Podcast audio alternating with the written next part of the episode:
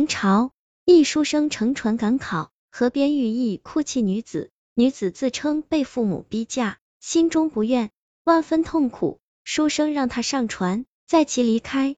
二人随后相互喜欢，做了一对夫妻。但书生入考场时，却突然迷糊起来，将考文写了一篇诉状，结果被抓挨了大板。天顺年间，安庆县有一个俊俏书生，名字叫红军。一晚，他坐船赴考，经过一处乡间渡头，看到河岸边坐着一个紫衣女子，五官精致，气质温婉，正独自低头哭泣。红军心情激动，便靠岸询问道：“姑娘，一人独坐渡头哀怜，所为何事？”女子见红军长得潇洒倜傥，回道：“奴家是此河的河神女儿。”父亲欲将我许配给海神三太子为妾，奴家不愿意，故此在这里痛哭。红军见女子像的气质不俗，信以为真，心动起来，说：“那何不远走他乡，过个逍遥自在？”女子眼睛一亮，说：“奴家无处可去，公子你愿收留我吗？”红军思虑一会，道：“助人为乐，姑娘不嫌弃，就请上船吧。”说罢。两者乘船离去，女子自称叫崔莲玉，红军亦自报了家门。夜里，两人对酒当歌，畅聊的火热。三更时，趁撑船的船夫睡得打呼噜，红军便按耐不住，把崔莲玉抱在怀里，行起欢愉之事。只见那小船摇摇晃晃，甚是剧烈，不用划桨亦能快速荡游，顺河直下。红军带着崔莲玉抵达府城。租了一处房屋，结为夫妻居住下来。每晚，红军看完书，又与美娇妻欢度春宵，乐此不疲。半月后，红军进入考场复考，不知为何突然感到头晕目眩，但他心有不甘，抓着笔迷糊的乱写起来，到最后晕倒过去了。当他醒来时，发现自己已将试卷写好，不知是谁替他交给了监考官。红军云里雾里。竟不记得考场的一切，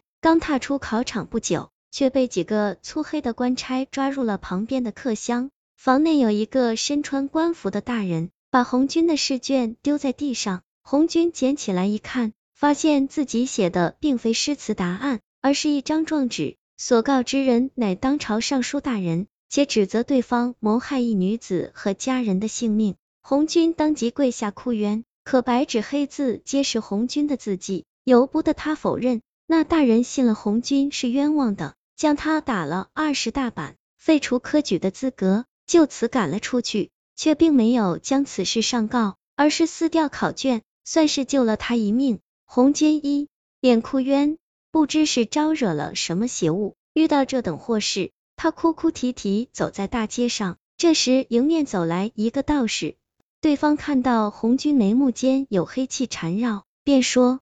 公子想必是被鬼缠身了。红军细思极恐，不得不信，连忙扯住道士的衣袖说：“确实如此，道长你得救救我，我今日考试平白无故就如此这番。”红军将事情一一说出，道士掐指一算，称是考试时有一女鬼附到红军的身体上，状纸就是女鬼写的，而此女鬼正在红军家中。这时。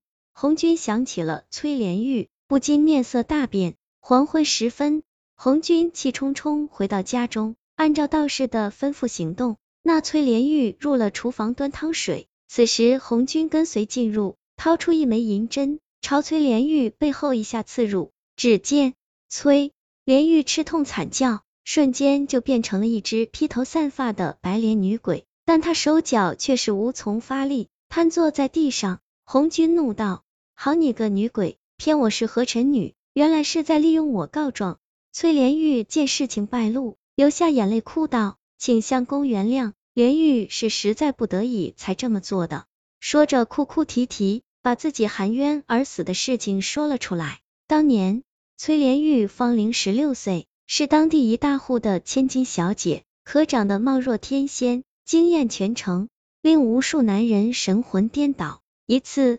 崔莲玉随父参加一场在大船上的宴会，被前来的尚书大人相中了。当晚夜里，那尚书大人利用权力，欲将崔莲玉占为己有。但是崔连玉誓死不从，投河自杀了。事后一家人亦被杀人灭口。此事船上有不少名流人士皆知道，可人人都当无事发生一般，一直无人提及。崔连玉死后化为冤魂，心心念念要找仇人报仇。正在坐在河岸哭泣时，却遇上了好心的红军，于是便有了后来的一幕。红军听完，十分同情崔连玉的遭遇，连忙拔下银针，扶鬼妻躺到床上，他才渐渐恢复了正常容貌。红军把状纸一事说了，崔连玉见事情失败，更是哭不成声。红军安慰他到天明。感叹官场如此黑暗，自己不当官也罢了。于是收拾行李，和鬼妻找了一处山林，